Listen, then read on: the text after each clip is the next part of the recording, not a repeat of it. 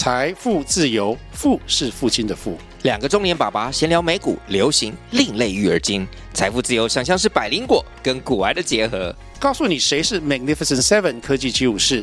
你该买瘦瘦比双巨头吗？从马斯克到泰勒斯，从华尔街到好莱坞，我们都追得上。新的一年听新的 Podcast，让我们一起财富自由。富是父亲的富哦。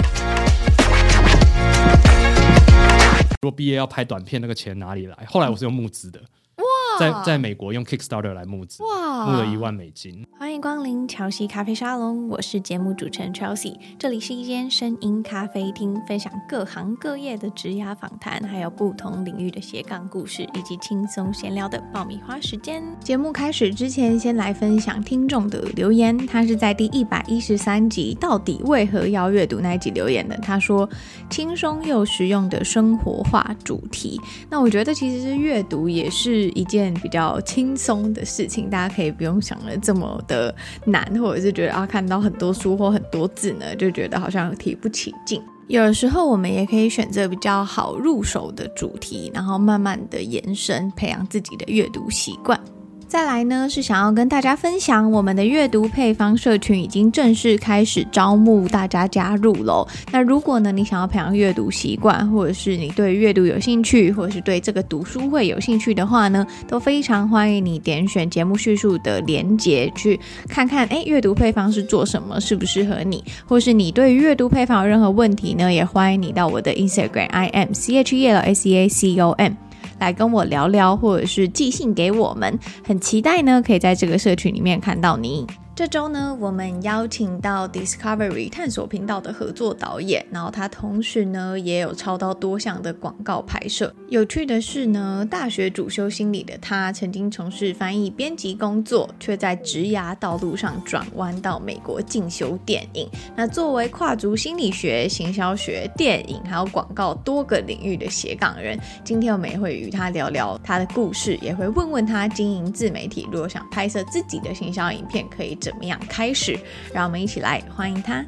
这周呢，邀请到拥有三项身份，就是接案影视导演，然后编剧，还有创意的 Yale。Hello，Hi，Hello，Chelsea。我问一个问题，就是如果用一句话来形容自己的话，你会想要用哪一句话来形容自己？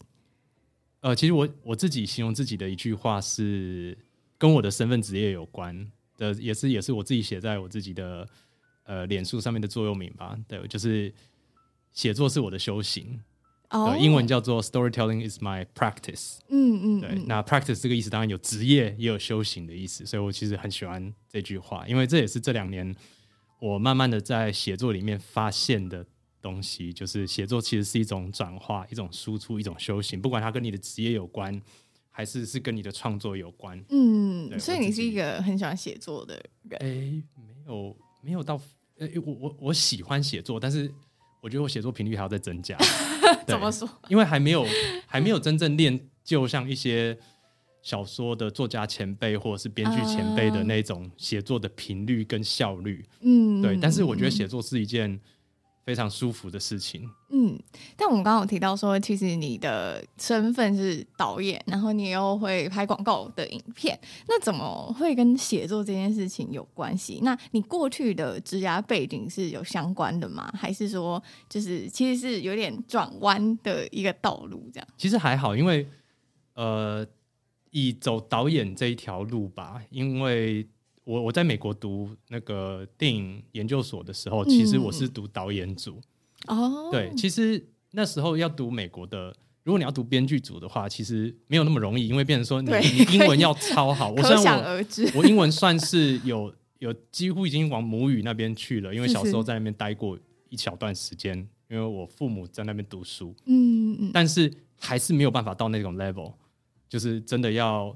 我呃，英用英文创作起来非常的自由呢的 label，嗯，所以你你没办法，你你的能力没办法比他们自己，就是以纯英语母语来写作的人，已经他们都已经练习这么多年了。嗯嗯，对，所以那时候其实我入的是导演组，但其实这个我觉得导演吧，因为如果今天反正进入一点点戏剧啊这种拍电影的世界，呃，导演其实有蛮多种类的导演，我们有一些是比较视觉型的导演，他们就是以前可能摄影师，嗯、像譬如说我们那个敬重的钟孟宏钟导就是。嗯、那有一些是比较编剧型的导演，对，他会自己写啊。那像国呃，就很多知名的导演都会自己写东西啦，嗯，对，包含昆汀也会自己写。那呃，还有一些是比较演员型的导演。哦，自己会自导自演这样。嗯，对啊，像比如周星驰，他本来就是自导自演的，或者是像国外我很喜欢的导演 Ron Howard，他其实也是演员出身，然后后面变成导演。嗯、对，那所以其实每个导演他有都有自己的呃脑中的思考方式。所以如果今天是视觉型的导演，他就是比较用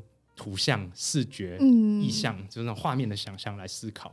那你那时候本来就大，因为你是你说在美国念电影嘛，那大学的时候你就想要念电影吗？呃，念电影，我我大学的时候是读心理系，这是很酷的一件事。对，是真的，真蛮酷的，因为误打误撞啦。对，是是是，那我我其实我十八岁的时候，其实就那时候还没上大学嘛，都还在推甄啊，什么一大堆的。然后我是三类组，就我是完全是理科背景。嗯嗯。那时候我就我其实那时候不太就跟很多人一样，不太知道自己那时候要做什么。然后呃，我父母亲要我做不一样的东西。对我们，反正我们都知道，父母他们有自己的期待。对，对，对，我母亲希望我往。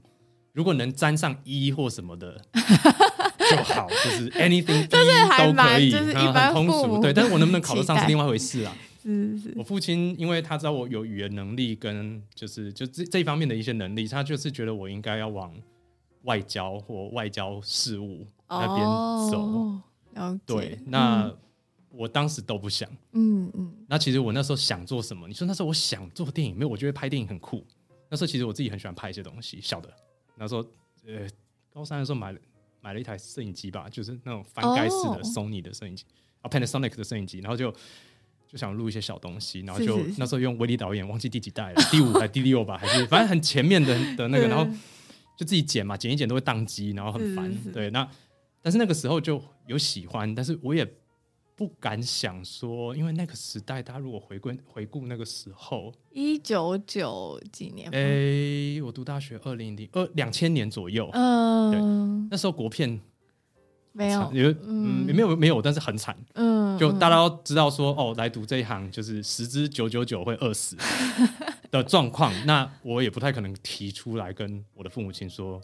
哦，我要念这个，对，他们会哭吧？对对对对，确实后来我讲的时候，他们也是挺焦虑。然后后来我就想说，我要填什么志愿，不知道。然后一个学长那时候回来我们的高中来演讲，呃，算社团演讲吧。对，说他读心理系。我说哈，读心理系很酷啊，好酷哦。的。那我说心理系干嘛的？学长说，呃，我现在也没有非常清楚。但是可以学到这个、这个、这个。我们课程有犯罪心理学，有什么心理学，有消费心理学，有工商心理学。听起来就是一个，你不觉得听起来这些东西都很很酷、很棒吗？这样我就想说，对啊，听起来超棒的。然后后来我第一志愿就填 心理系，对我那时候第一志愿填台大心理系，是是。对，然后我成绩是刚就有过，可以可以上啊。我就因为后面志愿都分数都甚至都比他还要高，那个我就第一志愿就上了嘛。对对对，对啊。然后我爸妈说哦，他读心理系，我爸是没什么特别的意见。我妈说心理系以后可以干嘛？我说可以当 疑问很多。我就说我学长说学长姐，因为那时候去了嘛，我学长姐说可以当心理师。我妈说那是一种医生嘛？我说对，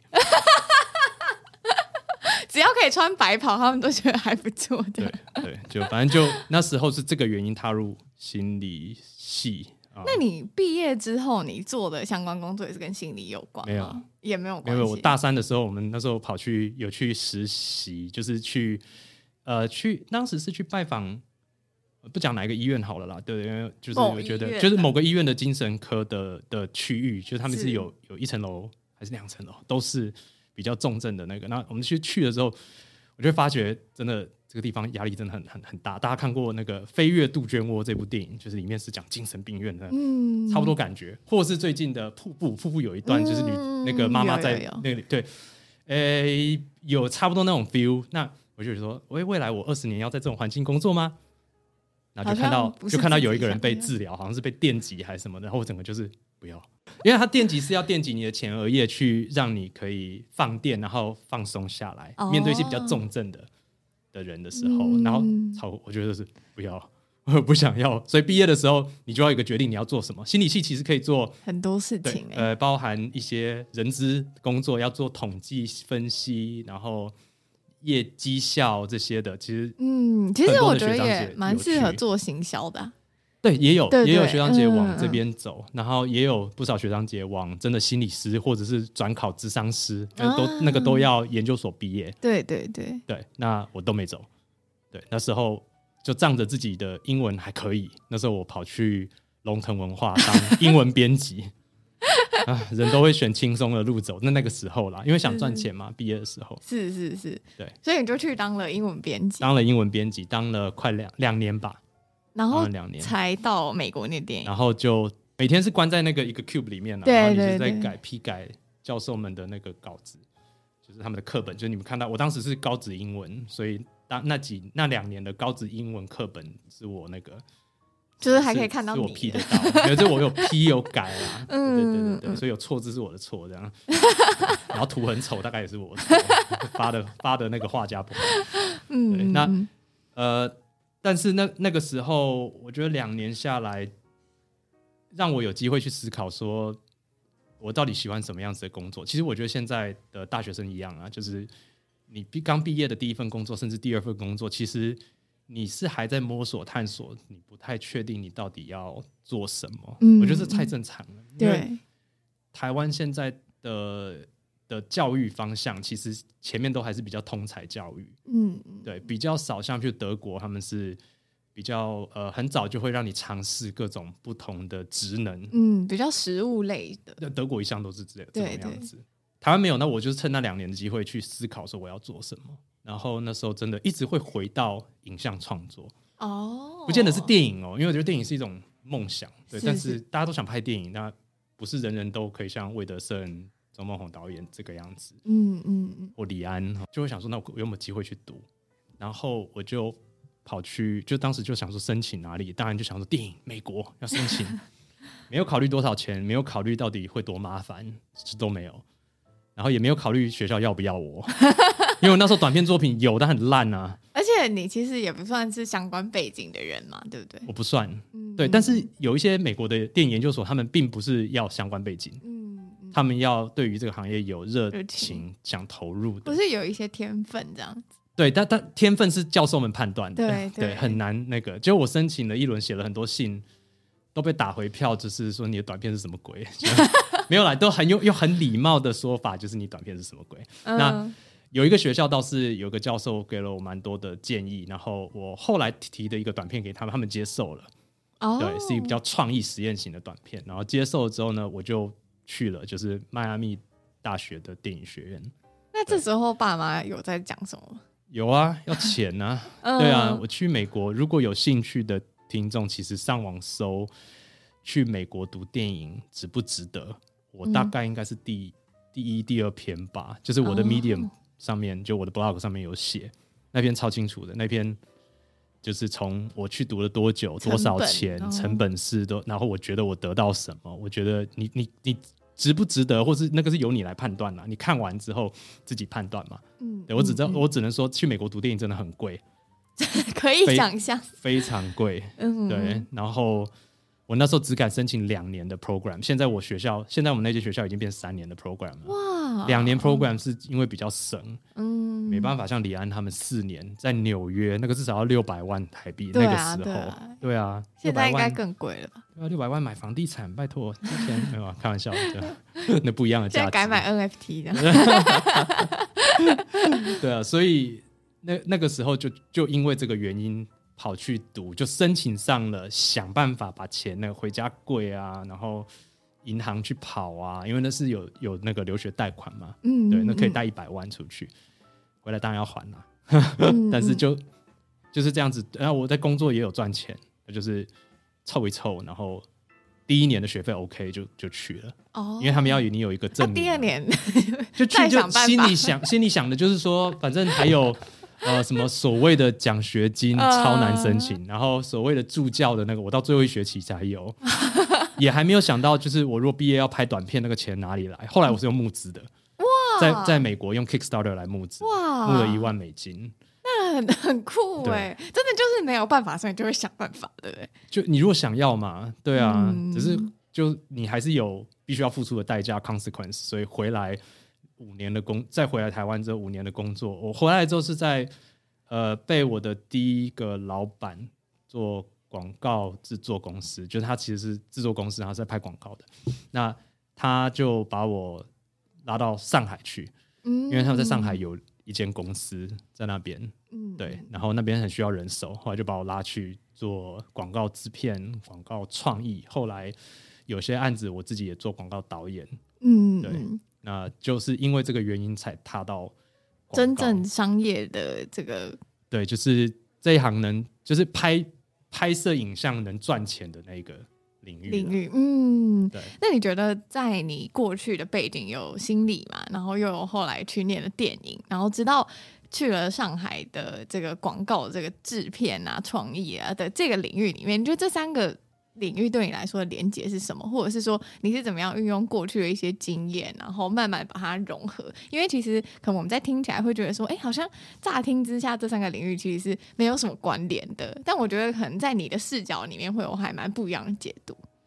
好啊，我我我觉得心理学最棒的是它跟所有的东西都有连接，因为它是人的行为。嗯，对，所以我觉得心理学，我那时候学长回来。唬烂的那一段其实是真的啦，就是其实真的，其实都都很，因为像譬如说我我举例啦，我在呃广告的领域，我用到的一些理论或者是嗯一些 idea 想法，或者是一些呃文章，就是一些讨论，呃有些不见得是论文，但是是近年来可能一些广告的呃广告的前辈们他们正在正在尝试的。一些方法，比如说大型 campaign 啊，这些这些其实都跟消费心理学有关。嗯嗯，包含像现在的自媒体，自媒体上面的一些 promotion 啊，一些活动，对对对，呃，什么东西勾得住大家，够能勾多久，这些都是跟消费心理学有关。那如果到了品牌建立，品牌还是卖东西，这两个怎么平衡？嗯嗯嗯，因为建构品牌，你可以说我可以建构同时卖东西，但是其实大部分的品牌会花一点时间去建构它的品牌，然后累积它的价值。这样子，你卖东西的氛围，对卖东西的价格跟你未来的路会更广。对，对，对，因为因为品牌是一个比较稳固的东西。嗯，对，商品本身很容易被替换，很容易随着时代而改变，或是被竞争者打败。对对对，那这块就是在像工商心理学，其实就在讨论一部分，但这个这个那只是一小块，工商心理学还有管理啊，还有什么一大堆的。那我觉得这些都跟我们有关，因为我们在拍片的时候也有。呃，就是片场的管理，呃，团队的管理。我们每次拍片其实都像在管理一个小团队或小公司。嗯，对，就是大家的状态啊，然后效率啊，呃，预算啊，怎么去控它。所以我从制片开始就会学这些。那心理学很棒，还是他在像我现在也是编剧，对，职业编剧，因为我现在也有也有在写，就是电影剧本跟影集。那这一块。对，这也是斜杠过来的。但是因为我在美国学是，我有在修编剧的课，对，所以其实也算是本行啦。那编剧这一块就会常常做到角色的建构跟情节的设计。嗯、那这一块其实跟像角色建构就跟人格心理学有关系，发展心理学，嗯、对，你怎么去设计这个人的人格？因为就要设计像你跟我一样。人设这样子，对，因为尤其是电影或者是影集的这些人人设，它其实是比呃，如果你说自媒体网络是比较刻板加一点特色的这种样子，嗯、因为大家要快速的 relate to 这个些角色，嗯、电影的相对就复杂。嗯，对，你看近期的结果片，它有一些层次吧。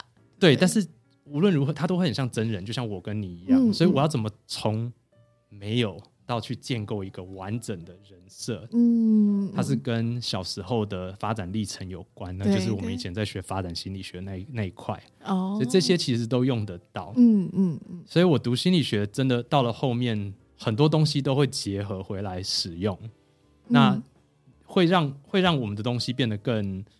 更更怎么讲？更更耐用，不知道怎么形容，嗯、就是用更耐用，更应该说更可以有一个考证的依据嘛？也不见得要考证，因为我觉得我们人，像你如果看到一个人设或是一个角色，你会觉得他很假，那绝对你不需要考证任何东西。也是，那是一种感受性的。对，因为我们人是直觉对对对对，对。但是我们就是大家就有点像在看电影，你去看电影之后，哦，这情节太狗血，我是无法相信，这情节好烂哦。你你不需要任何的理论基础，好像是，因为我们听故事是本能，对。就我们以前在讨论演化心理学的时候呢，我们演化下来的人类都会听故事，因为不会听的都被老虎吃掉了。嗯，对，所以所以演化下来的我们都会听故事，但是会说故事并不是你的本能，所以会说故事的人可以训练。对，像我之前在大学教一门短期课程，叫说故事的艺术，啊，就是就是你会发觉，在社会上很会说故事的人都掌握权力了，嗯嗯，不管是在哪一个圈子，媒体圈也是，是是政治政治圈也是，在各个领域也都是，商业也是，对，你会说故事的人，嗯，对对，你都你都会在一个很有趣，就你会握有很大的权力，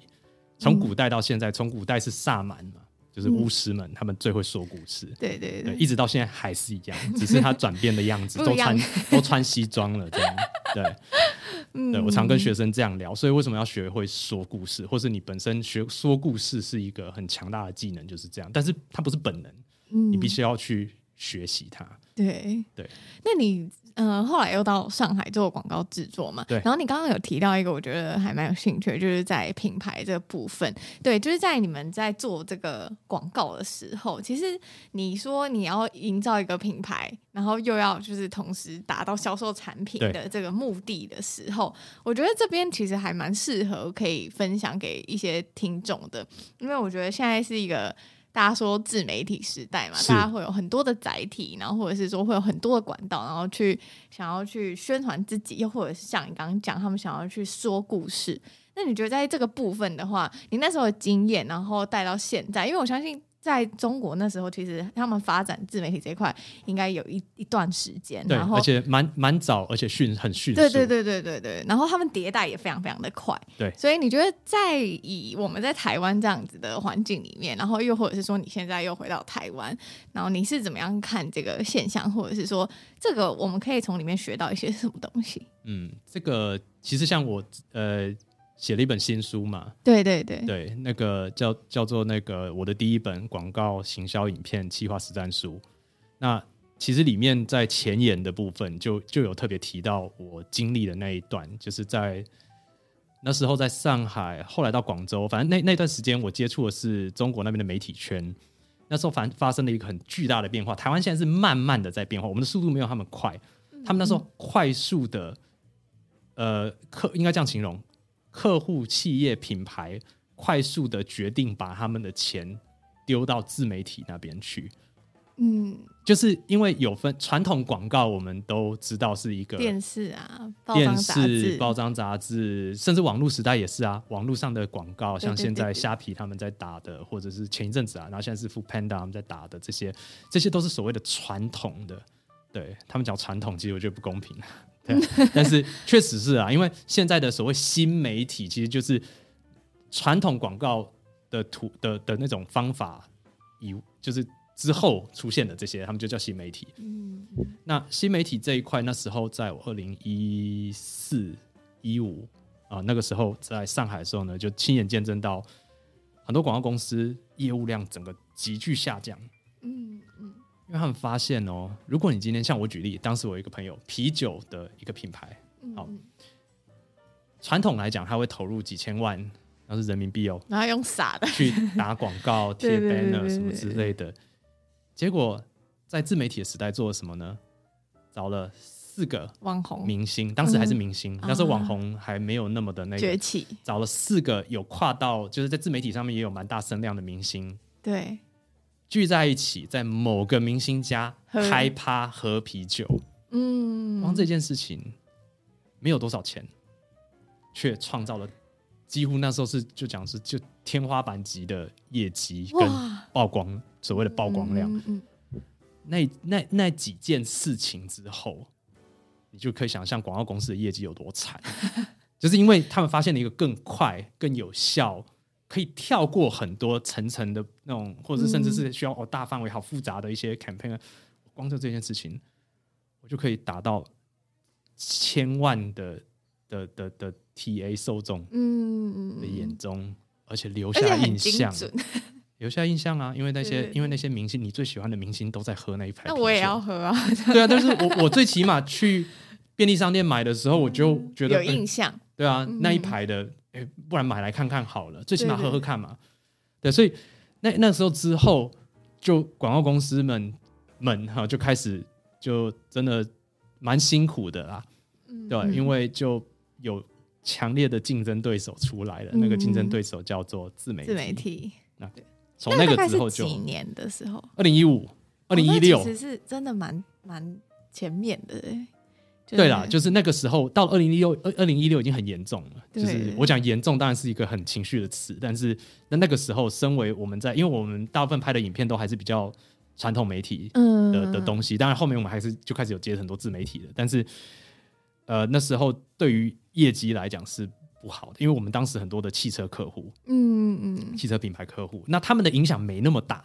原因是因为汽车品牌还是比较相信传统媒体，嗯嗯，呃，因为他们是高单价，哎，他们受众可能也比较那个，尤其是高单价的这种，呃，说类奢侈品，或者是都还是比较信任传统媒体，嗯嗯，快消类、食品类什么的都会转往自媒体那边，能能 cost down 为什么不 cost down？对对，对，那所以那个时候的转换造造就，就是那个时候就。我我看到的，因为当时有很多的朋友其实是在大广告公司上班，包含就是电通、奥美，嗯嗯，对那些创意总监或者是呃广告 AE 都是我的朋友。那跟他们聊的时候，他们就说他被调部门了，调到什么部门？调到他们现在在做品牌代理，就是他们就是他们本来就在做品牌代理，但是他们现在在做的是媒合，他们去媒合网红跟网红明星，哦、跟他要不然的话生存不下去啊。对，啊，曾经应该是北京奥美吧，嗯、那时候曾经他们那个好像几乎这种就是这种所谓的诶诶、流量媒合啦，就这这种的，后来占他们业绩占到蛮高的、欸、哦，可以，可是可以想象，可以想象，可以想象，就变成说我我原本手上是握有个通路跟什么，现在不行，因为通路已经被别人拿走了，嗯嗯，他们反而就是那我握客户，嗯，我会转手过来，我握着客户，这客户是我的。然后你们要跟我合作才能碰到这些客户，嗯、因为这些客户信任我。就是我变成你发案给这些人，没错，对对对对，你你不得不这样转变。但是即便是这样，业绩量跟什么还是当时倒了非常多家公司，嗯、或者是就是转移掉，或者是缩编，或者是对啊，就很那个很变化很大了。那个时候，嗯、啊，那个时间点刚好我也差不多就决定回到台湾。对对，因为那时候生小生小孩了，然后就决决定回来台湾，呃，然后我也想要，其实广告做久了，还是我我就毕竟是读电影，是会希望回来台湾这边寻求发展。那时候台湾的国片也开始慢慢的有、哦、有起来，嗯、那天真的我也觉得说，反正回来写写东西，然后就参与到行业里面。呃，应该会可能又有一些成绩吧，对。但回来台湾还是还是有在做广告，还有做一些行销影片，嗯，对对，所以才会有后来的书的诞生这样子。嗯、那你呃，为什么会想要拍？哎、欸，为什么会想要写这一本书？是因为你有看到这个这个状况，或者是说你可能看到自媒体越来越多人在做，或者是说很多这种品牌商家或者是自媒体，他们其实最后很多都会有自己的品牌。那这是因为了这些人而设计的吗？还是有什么其他的原因？诶，两两个原因啦。嗯、一个原因是我看到两个现象，书里有写一个现象，另外一个其实没有，就在节目上说。对，一个就是我常常我们去参与到，譬如说有一个有名的连锁饮料品，那个诶手摇饮料品牌哦，他们我我有去参加过他们的会议，呃，他们其实遇到的状况，因为我是。他们的呃高层的的主管的朋友，他是以就是希望我能去看看他们到底是行销部遇到什么状况，然后去跟他们聊。发现一件事情呢，他们的一个形象影片哦，难产了大概一年多，快两年。嗯嗯，原因是什么？原因就是行销部想要，因为行销部他们没有特别有做影片的专业，行销方面的一些渠道媒体，他们知道。那到真的要做影片。没有人真的有这个专业，嗯，也没有那些 know how 方法，很模糊啦。所以他们就说：“哦，我们大概要一个这样的东西。”我要一个这个感觉。对，但这个时候，因为我觉得相信很多人，哪怕你今天是自己自己自营品牌，你都有这个时刻说：“嗯、对我好像要做一个这样的东西了。”是真的。那那接下来下一步是什么？你要会很多，你要去找谁？你要去找什么样的人？那你该去哪里找？网络上搜一搜吗？那都是那都是买关键字的啊。你找到的作品看一看，哎，不，甚至有些还不见得是完全是他们做的，或者是他只挑一一两个好的。嗯，对。那所以所以接下来你遇到像他们就会哎找到了一个导演工作室，不错，好来也很专业，就分镜什么的，哎，根据你的想法啊，我们来提案。行销部总经理看了看，就不太像我要的，好像还差一点。嗯嗯嗯，差哪一点讲不出来。那所以他们说，那不然可能是这个这个这个。然后后来导演工作室那边，他们导演就会去改改一改回来，好像也不对，方向好像更偏了。嗯，越来越复杂。店里面的画面不要那么多，多一点意象。哦，好，那回去改改了三次，人家就不想改了，因为你一毛钱还没给他们。嗯嗯嗯嗯，就很多很多，这还有这种，好，我觉得这样子好像可以，不然就拍了好了再说。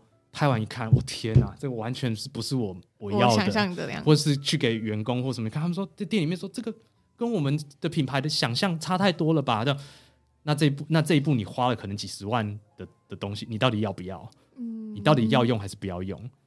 更惨的出来之后呢，放上网络，结果网友负评，变成品牌负面形象。对，怎么会这样子？那之前出过几个烂广告就不说了。我自己像一些学校课程或是线上课程里面都会有讲这些，因为我都有备份起来，然后他们都有删掉这样子。然后我会备份起来，就说你看这是一个很负面啊，当时的评价我都还会截图。嗯嗯，对，因为我因为我觉得我们必须要从这些错误中学习嘛。对对，那书里面也有提到很多的这种案例。对，对，就是只要，但大部分的影片都被拿掉，那就是有一些论坛上的文章在讨论曾经发生的事情，有有引用 site 给大家看这样。嗯嗯、那这个是其中一个原因，所以我觉得大家似乎对于做影片这件事情怎么策划它，已经有一个断层了。嗯，知识性的断层。对，上面原本应该是广告公司在填这一块，是是。上面现在没有人真的有完整的 knowledge，下面的制作公司他们本来就是只有 mus，他们是 muscle 啊，他们是手脚嘛。嗯对对对，现在等于是没有人有这个完整的脑袋，所以你有一半，我有一半，两个脑袋都在一起，长得不像一个脑袋，嗯，就跑出很多很奇怪的广告，就像如你们现在在网络上看到了很多很奇怪的广告，太多了，大家不用，每个人被 YouTube 打到，大家都说最起码打好广告给我嘛，怎么都是一些奇奇怪怪的，嗯，对，就是来自这个。然后另外一个是我看到的，台湾其实很多的，包含很多的，现在从自媒体开始的自营的一些品牌，那其实这些品牌，台湾品牌其实都很有潜力。对，很多都是你要说什么什么叫隐形冠军哦，就是很多人很爱讲这个词。对，这但是确实是，就是真的很厉害，也很有潜力，也很有创意，很有什么。但是你一开始你当然可以拍比较自自媒体，就是诶比较 low cost 的影片，呃，开箱型的，或者是一些访谈型的，一些使用者型的，这些都蛮容易的。就一般那种课程说哦，教你手机拍片啊什么，说明都拍得出来，虽然质感。呃，有有时候你要 对有点落差，因为手机镜头啊，还有灯光什么这些，你当然不如实际已经拍了十几年的团队嘛。但是在初步的时候可以，但是每到了会到了一个 level，你要准备。像我有一个朋友，他自己就自己做了一个呃、欸、保养品牌，他到了一个 level，他要跨上去的时候，嗯嗯嗯，你就没有办法完全靠自己自媒体的这样子 level 的东西跨上去，因为你要上去了。你要营造一个质感跟氛围。你到时候你还要参加很多的会展，很多那个你不可能放自媒体影片吧？对啊，对，因为那因为他没办法建构你的品牌在那个 level 的完整形象了。嗯、哪怕是你是行销自己的时候，你是小网红，你是小明星，OK，没有问题。你到一个 level 的时候，你的东西也不会只长那样子了。嗯、对，所以我觉得很多这种很好的个品牌，个人也好，商业品牌也好，对。到了一个地方的时候，就会因为因为影片占行销里面的百分之七八十，嗯，就卡关了。然后没有，现在其实坊间几乎，因为我们那时候跟出版社聊，没有书籍在在在在攻这一块，嗯，在补这一块。然后所以我就想一想，我就想说，为了没有那么没有那么伟大，为了大家什么 也也没有，就是为了我自己每天可以，我因为我光写这本书，其实。应该这样讲，如果你今天看了这本书，我可以少跟你沟通三个小时、四个小时，嗯、做出来的东西因为你有概念，我有概念，我们的思考逻辑是类似的，对对，所以东西出来就会好非常多。对。对，嗯，对，所以我觉得这写当时写这一本的一个目的，就是希望没有真的接触过影片策划，甚至你不知道影片策划这四个字是一个需专门是一个技术的人，就可以去看看。嗯嗯，对，因为完全没概念也看得懂，这样没错。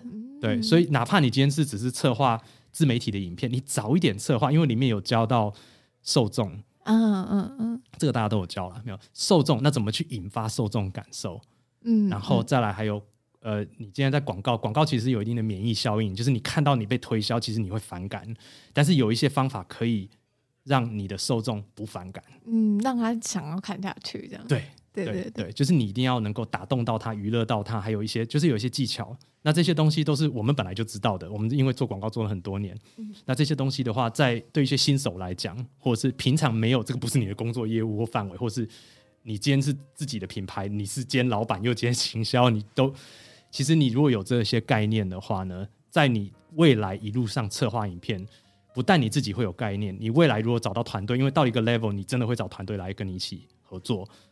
那他们也会发现你有一定的 sense，你也可以用这个 sense 来监督他们。嗯出来，它就会变成一个合作，而不是每次最后都吵架收场，或者是差距很大的。对，然后就最后你就只会说什么：“我找到一个烂公司，然后帮我拍了一个好烂的影片，嗯、那个导演完全不知道这些搞什么。”但是其实那个有一半是你要负责的，是，因为是你监督出来的东西。对啊，对啊，对啊，对啊。嗯，那你觉得就是在，因为其实你的经验丰富嘛，然后还有就是对于这个整个产业观察也还蛮透彻的。那我想问你，就是很现在越来越多人进自媒体，然后你刚刚有提到说，它也是一个给完全不懂的小白可以看得懂这书，是。那如果是作为一个自媒体经营者，像是好以我来说好了，是。那我想要拍一个可能是呃宣传我品牌的影片的时候，你觉得新手可以注意，可能刚开始可以先注意哪几点，然后还有有没有一些小技巧可以分享给大家？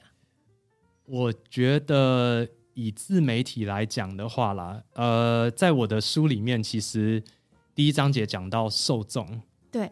受众这一块其实就有一个要引发受众什么感受，这一块其实是可以让很多自媒体，因为自媒体其实很大一块是在创造人设，因为它是个人品牌。对，那人设，我觉得人设很很有趣，这反而跟我的编剧专业比较有关，就是人设是你想要互动的那一个对象的样子。嗯，嗯，所以简单来说，如果你的受众是想被保护的，你就要有一种。保护他，让他安心，给他指引，就是你是一个温暖的感觉，对，你会有这种感受。是，嗯嗯。那如果今天那这样子，就可能，比如说妈妈型的的人设，或姐姐，她就会一直抱你好康，这样对，抱你好康，或是一直哎、欸、觉得一直给你温暖，一直告诉你不要担心，我会给你指引。对对对对对，那。如果你的受众是那种，呃，我举例好了，我我讲个极端的，譬如说愤青型的、嗯、啊，那你就要发挥足够的吸引力去吸引他们，觉得说，对，会讲乐色话的，对，但他不会崇拜你，因为他们是愤青，对，但是他们会觉得你是跟他是同类人，因此会想跟你交朋友，对对对，所以如果你这样，你就要当，你就要变成你的人设就是更往我是愤青的朋友，嗯，然后他们讲，哎、欸，对我跟你是同样的人，嗯。因此我要 follow 你，而且我还会转发你的东西，但不代表我崇拜你。但是我们是妈吉的那种感觉，我认同你这样。对，我认同你，I know you 对。嗯嗯，对我懂你那种感觉。嗯、但是你你去创造，还有包含就是，如果你今天是被虐型的受众，嗯，你就要讲话很冲、很酸、很难听。但这个也是很极端的啦。嗯、但是在自媒体的世界，就是 anything goes，你知道吗？就是、啊、每个人都有自己的舞台，每个人都有自己的舞台，嗯、每一种受众都存在。对，所以你你找到了之后呢，你把你的人格创造到往那个方向。当然，呃，自媒体这一块，当然我们因为我之前在高雄大学也教了一堂叫做“大网红时代”，嗯、他们那时候让我开，对，就是呃，也有在讲到说，其实你还是要用自己的原原生的人格去强化，不能偏离你自己太对，要不然其实久也蛮痛苦的。对你，你其实毕竟是要做自己嘛，只是做一个 better version。的自己，对对，对，或者是，但有些人很反对，就是哦，Better Version 在网络上是一个假的人格，或是一个虚构的人格。但是我觉得是一种实验吧，就是你可以尝试拿这种人格或强化过的人格去一个一个诶曝光，就是会会会碰触大量到大量的人的一个环境，就是媒体呃网络嘛的环境，去测试看看你的这个人格跟别人是怎么互动的。对，而且你目的毕竟是要累积粉丝 follower，所以你这个人格可以怎么去调整它？它会是一个很有趣的实验。对对对，对，但但当然，网络当然我们都大家都都接触自媒体都知道，网络也是一个很危险的地方。嗯，对，你就常常会收到一些有的没的东西，批评啊、骂啊什么一些。对，那心理素质也要蛮好。对，这一块也是在新手村要 调试，对，要多多去呃提前打过预防针，知道这种状况。如果你真的承受不了，因为一定会有很多人承受不了的时候，嗯嗯，那你怎么去抒发？怎么去调整？对，这个这个都是很很重要。但是我觉得回到人设，我觉得人设就是一个很有很有意思的一个一块。那你要怎么去建构这个人设？嗯、你是什么样的人？如果你今天的团队里面是超过一个人，你们两个的互动是什么样子的互动？嗯嗯嗯嗯，哪些互动是你的？呃，粉丝喜欢的、有反应的，嗯、你可能在初期就会开始做测试。对对对，这个其实跟我们在写角色，或者是像广告里面的角色也是一样，因为我们都会说广告里面的那个 TA，呃，我们讲广告里面的主角就是 TA。嗯、就像我在书里面有一个举一个例子，之前一个泰国广告，一个泰国的汽车借款广告、贷款广告，那那个男主角就是一个。有一个肥，就是有点胖胖的宅男的角色，是是，坐在车子里面，那旁边的女生超漂亮，他想追她，但他很害羞，不敢追。嗯，对，那反正那个广告最后他当然就是很 lucky 嘛，因为是广告的世界这样。对，对，然后就那女生有回应他的追求，这样，那他很开心，爽到翻了，都写在脸上，这样。那这个广告其实很明，它是很直观、很直观的，就是把 TA 套到，就是。主角的位置，嗯，男生，嗯，那你说这个广告是给男生看，女生看，当然是给男生看的。生什么样的男生长得像那样的男生？嗯，或者说状态、状态、个性像那样的男生？是是是，对，所以那个代入感就会很强烈。对，嗯、那自媒体跟广告的话呢，稍微颠倒了一下那个位置。嗯嗯，对，因为你的受众他们自己会带入自己的状态，对对，但是你是他的互动者，嗯、所以你反而是他对立面，或者是我们说戏剧里面。那一个像，譬如说，如果是在自媒体的话，你就是那个漂亮女生，对，你在跟这些男生讲话，嗯，对，这样子就成立了，嗯，对，这个都是人设，嗯嗯，对。那我觉得人设这一块，在我的书的第一部分，就是有一直去强调人设，然后呃，你要怎么了解受众，了解受众之后，你就你要怎么去运用这个 knowledge，怎么去得到这个这个资讯。对，在广告世界里面有他的自己的调查方式，有比较小规模的，有比较完整的什么市调规模的。对，那现在当然没有什么，大家没什么钱，或是会去做这个，或者也没必要了，因为其实你在测试一下，对，你其实测试一下，你就会知道，你先打一些广告，做一些简单的测试，这些网络上也有很多的资讯，大家可以去搜。那得到这些资讯之后该怎么办？这个就是我书里面下一步会教大家。嗯嗯嗯，对。所以其实，在以自媒体的这一块来说，如果我今天想要做这样影片的内容呈现的话，其实我最主要都是要去理解我自己是谁，然后还有就是我理解我的受众他可能会喜欢怎么样的内容。所以还是一样是回归到就是哎自己在经营本身。所以其实，在拍影片的时候，你要先对自己有 足够的了解。没有错啊，没有错。嗯、对，就像你在我们在拍广告，我要对品牌有足够的了解。嗯，我基本上就会把品牌做成一个人设，当然再更夸张一点，就可以把品牌做成一个实际的角色。嗯嗯，对，很多品就就这样啊，像全联，全联的角色是谁？全联先生呢？嗯，你现在想象全联就长那个样子，是是是，对啊。那很多品牌其实都有做这样的事情，对对。那这件事情就很很容易让受众有代入感，因为你看着全联先生，就是他不浮夸，他很老实，很扎实，绝对不会骗你。嗯。所以他讲什么你都 OK，他讲什么你都信，而且他有带有一定的喜感哦，很像邻家的北北，就是那种很搞笑搞笑的北北，嗯，对，很像自己的舅舅，很会讲笑话的那个舅舅或者叔叔这样，就是那种感觉，有一个很鲜明的个性啊。对，所以你就会很自然的，你看，哪怕现在全年想要甩掉这个形象，已经端出自己的吉祥物，甩不掉啊，很难，他还在啊，还一直都会回来啊，我们都把这个称为长期饭票，你知道吗？嗯嗯嗯，对啊。那你觉得在你这样探索的这个过程里面啊，然后因为我们节目很常分享很多不一样职涯的故事嘛，是你觉得在这个探索过程里面，然后你又在加了很多不一样的身份，然后你觉得在平衡这些身份，又或者是说没有所谓的平衡，就是你怎么这个斜杠的这个路上呢？你最大的感想是什么？嗯，最大的感想，嗯。就是你觉得斜杠是一个你的选择，还是它其实是一个自然而然发生的事情？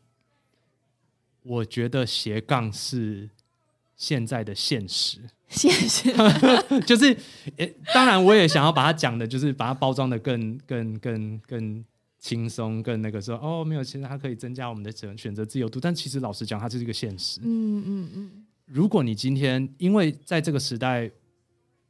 没有真正的铁饭碗，这句讲给我妈听的，妈你最好听着。对，我觉得是。这就是现在，因为常常家长们，尤其是某一代以上的家长，都还是比较在他们过往的、呃、一些思维，对思维里面，就是是有长期饭票这件事。当然，如果你进到很好的公司，然后是你在某些特定的行业，maybe，那也恭喜你，你能发四十个月的年终。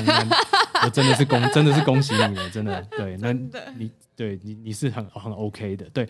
但是在现在的时代，连像我去年吧，就都有一个银行的做银行的朋友就被资遣掉了。嗯，原因是什么？都自动化了。对啊，而且我觉得在疫情期间，其实大家感受可以更强烈吧。嗯嗯嗯。所以我觉得斜杠就变成一个必须吧，然后也是在你就是我们。像我们这一代，因为其实我这一代包含往上往下不同代，就变成我们如果现在要生存下去，然后你也当然生存的同时也在做自己喜欢的事情，我觉得这个是我们呃跟之前长辈他们那一代最不一样的。你你会觉得你比较不稳定、辛苦跟什么，但其实你找到一个你自己的平衡点的时候呢，那个自由度其实会是这个跟跟他们完全不一样的。我我们真的有机会去做自己。想做的事情，而且还有机会在这个过程当中得到能够足以生活，我不敢讲足以退休，但是足以生活的收益的收益。嗯嗯，对，那太多种方法，比起他们之前，我们太多种方法可以做这件事情。嗯，对，所以斜杠，我觉得对我来讲是自然而然，因为我想要持续能够预留出空出时间来创作。嗯，不管是我自己的短片、自己的电影剧本。影集的故事提案，这些都是我必须要花，没有人会给我钱做这件事情。对，我想做这件事情，就很像很多的作家写小说，没有人会给他写钱写那个小说，他就先写完它，嗯，再想办法拿去卖。对，当然运气好，写了一本两本之后，就经文学谁喜欢你的东西，你就 pick up，就就就会开始有人付钱给你写。对，但是现在我放在网络上就有可能。对，但哪怕你变得比较有名了，像我很多的前辈编剧，他还是都想要。想要预留时间写自己的东西，嗯嗯，哪怕是一个抒发创作什么都也好，因为我想要预留这个时间，我想空出，我希望我人生一直都有这个东西存在，这件事情存在，所以我就会斜杠。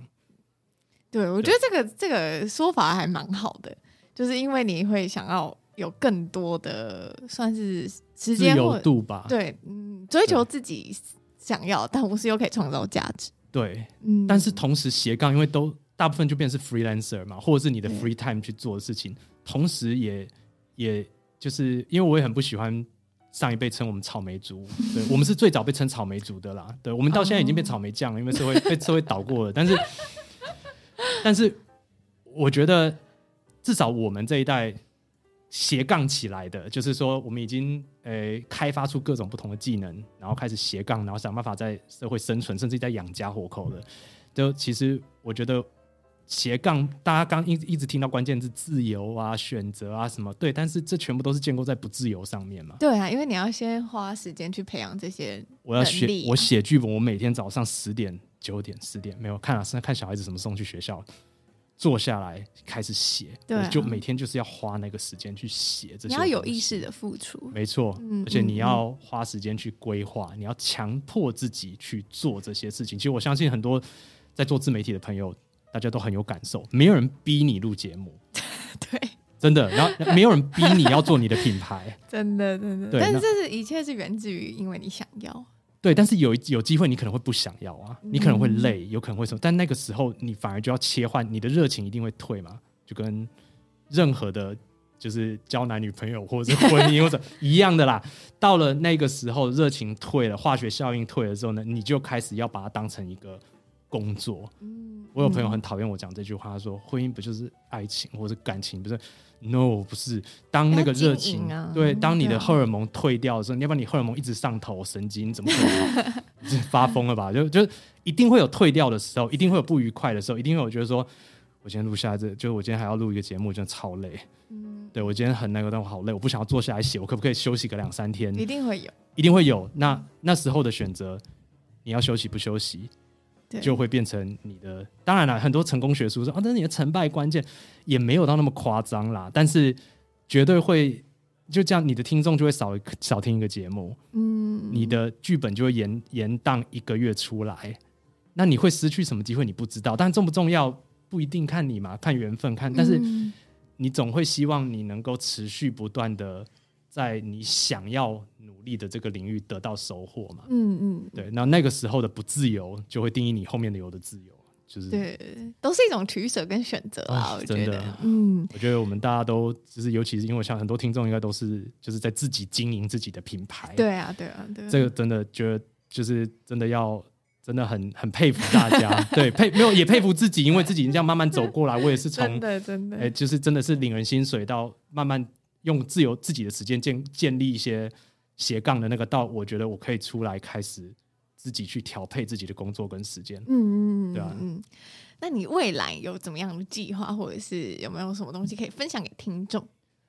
未来，我觉得回来台湾之后，呃，我很喜欢台湾的创作环境，这个 就不用说了，因为台湾创作环境自由的嘛，自由相对对相对自由。虽然说限制其实会激发创作，我觉得这个不不否认啊。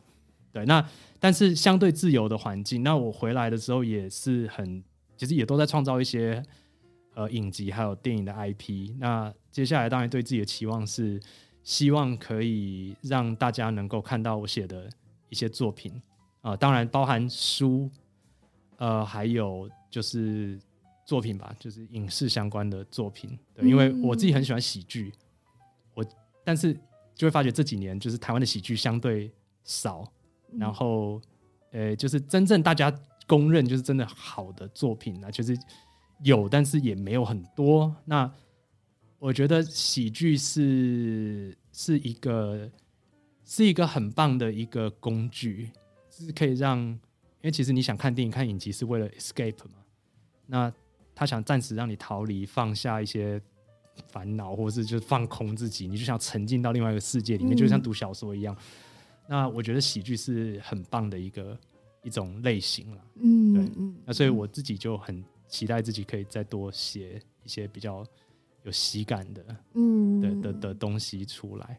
那另外一个是往后我其实也这也是我第一次分享这个啦，对的，往 exclusive 这样，就是我我往后也会慢慢的想要往就写作，也不敢说疗愈，就是就是。自我疗愈、自我探索的的方向去走，因为这也是我这两年在写，不只是电影、戏剧的剧本哦，包含在写广告，想因为你会创造人设、创造角色、创造一些虚构的东西，你会发觉在这些你创造的东西里面，包含自媒体你在创造自己的人设，里面有很多的自己存在。自媒体当然是啊，因为你大部分是自己，对对，自调整过的自己。那但是以我们来讲，哪怕是我的电影剧本，有一位准备要参选参选议员的一个女女主女主角，嗯嗯，她里面她或她身边的人的关系，一定有很好多的想法，呃，很多的个性，很多的习惯，很多什么是来自于我或是我身边很亲的人，我的观察。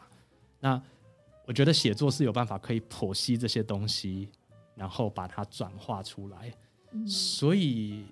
为什么很多电影导演的前几部讲自己故事或跟自己有关的关系的作品这么好？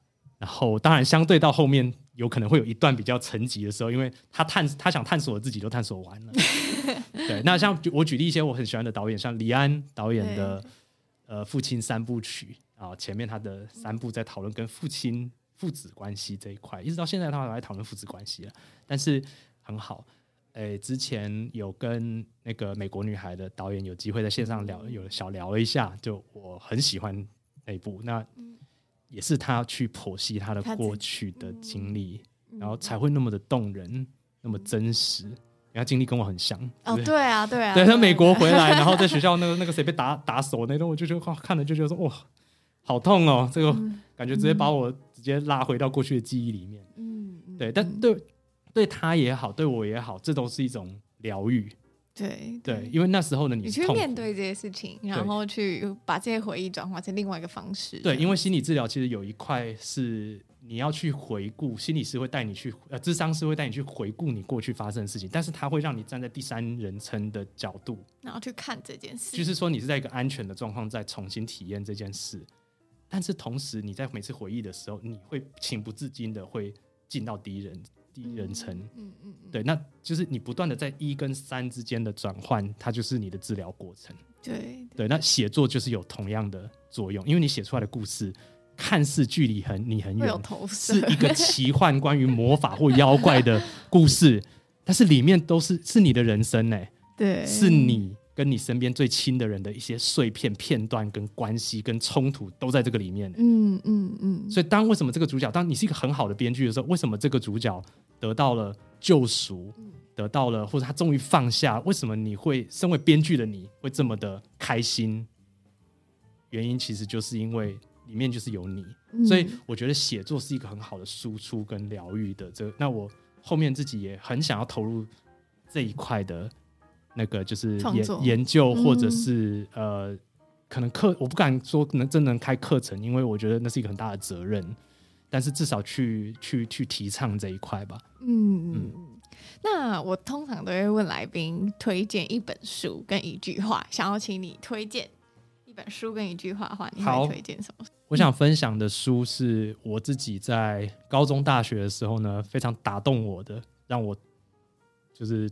启发我的一本书，呃，中文、英文是《The Alchemist》，中文是《牧羊少年的奇幻之旅》。里面有太多我觉得可以引用的句子，但是我觉得配合着今天的节目吧，我今天想要分享它里面的一句话，就是英文。我先讲英文。好。The simple things are also the most extraordinary things, and only the wise can see them。呃，中文其实就是。最身边你最简单的一些小东西、小事物，它其实是无限大，它是伟大的，它是很神奇的。嗯，只有他说 wise 嘛，我都说只有用心的人，或是有特别去思考的人，才你才会发现他们。嗯，呃，套回到我觉得，不管是行销或者是剧本写，就是编剧这一块。我常会讲一句话，就是跟我的学生啊，就说，你需不需要学剧本结构三幕剧？当然要，但是三幕剧并不是一个别人给你的一个一个东西。三幕剧剧本结构来自你的人生，因为我们都像你谈恋爱，你也经历起承转合。对，你的谈恋爱过程基本上就是《英雄旅程》那本书里面的英雄旅程。对，嗯，嗯，那所以其实你如果真的，为什么这句话这么对我来讲影响这么大？就是说，其实宇宙存在一粒沙里面，对，这个在物理学上也是真的，因为你所有需要知道跟宇宙有关的东西，都在那些原子跟那些基本的宇宙元素里面，都在这粒沙里面。你如果有办法可以去观察、思考的话，你所需要的东西，你不需要那么多的工具书，像我写的工具，那都是引路而已。但是真正如果你认真沉静下来去思考，所任何东西，你需要的东西，你身边都已经有了。对，任何行销跟什么的，嗯、你网络上看到那么多，你剖析一两个案例，你你就已经得到很多东西。嗯嗯嗯、对，所以，但现在的人要沉静下来去思考、去沉淀、嗯、去转化，不容易。对对，所以我很喜欢这句话。对，你不需要到处去看一百本书。你才会是变成有智慧的人，对，你只要静下心来，然后认真的去思考身边的一些小东西，去观察他们，一样你会得到很所谓的很大的智慧。那最后呢，就是如果有听众朋友想要认识你的话，可以在哪边找到你？好，你如果上网 Google 杨毅导演。木易杨，毅是容易的易，听起来像补习班老师的名字。杨毅英文，看有没有要来上？杨毅数学，对对对，不要搜杨毅英文数学，搜 搜杨毅导演。导演，OK，你会找到我的部落格，你会找到我的脸书粉丝页，嗯、然后也有一些诶、欸、小专访啊什么这些的，就、嗯、对，你可以从那边去呃发讯息给我。对，好，没问题。今天呢，很谢谢又来节目分享他的故事。对。我也很开心。谢谢。你曾经想要在职涯上转弯吗？那今天听完这个故事呢，我发现我非常佩服导演对于自己想要追求理想的这个坚持，然后还有他的付出。你可以看到说他在决定要去念电影的时候，在不管是在筹措学费啊，又或者是他即将毕业的时候，运用募资平台去募集了他毕业作品的资金，你都可以扣回到他推荐的这本书《牧羊少年奇幻之旅》。就是当你真心想要一件事情的时候呢，全世界都会联合起来帮助你。希望这个故事呢，对于你在追求梦想或者是追求自己想要去的地方的时候，可以有一些些小小的，不管是启发或者是灵感也好。那如果你对于节目有任何想法或建议的话呢，也欢迎你到 Apple Podcast 留言给我，或者是帮我打五颗星。谢谢你的收听，我们下周见啦，拜拜。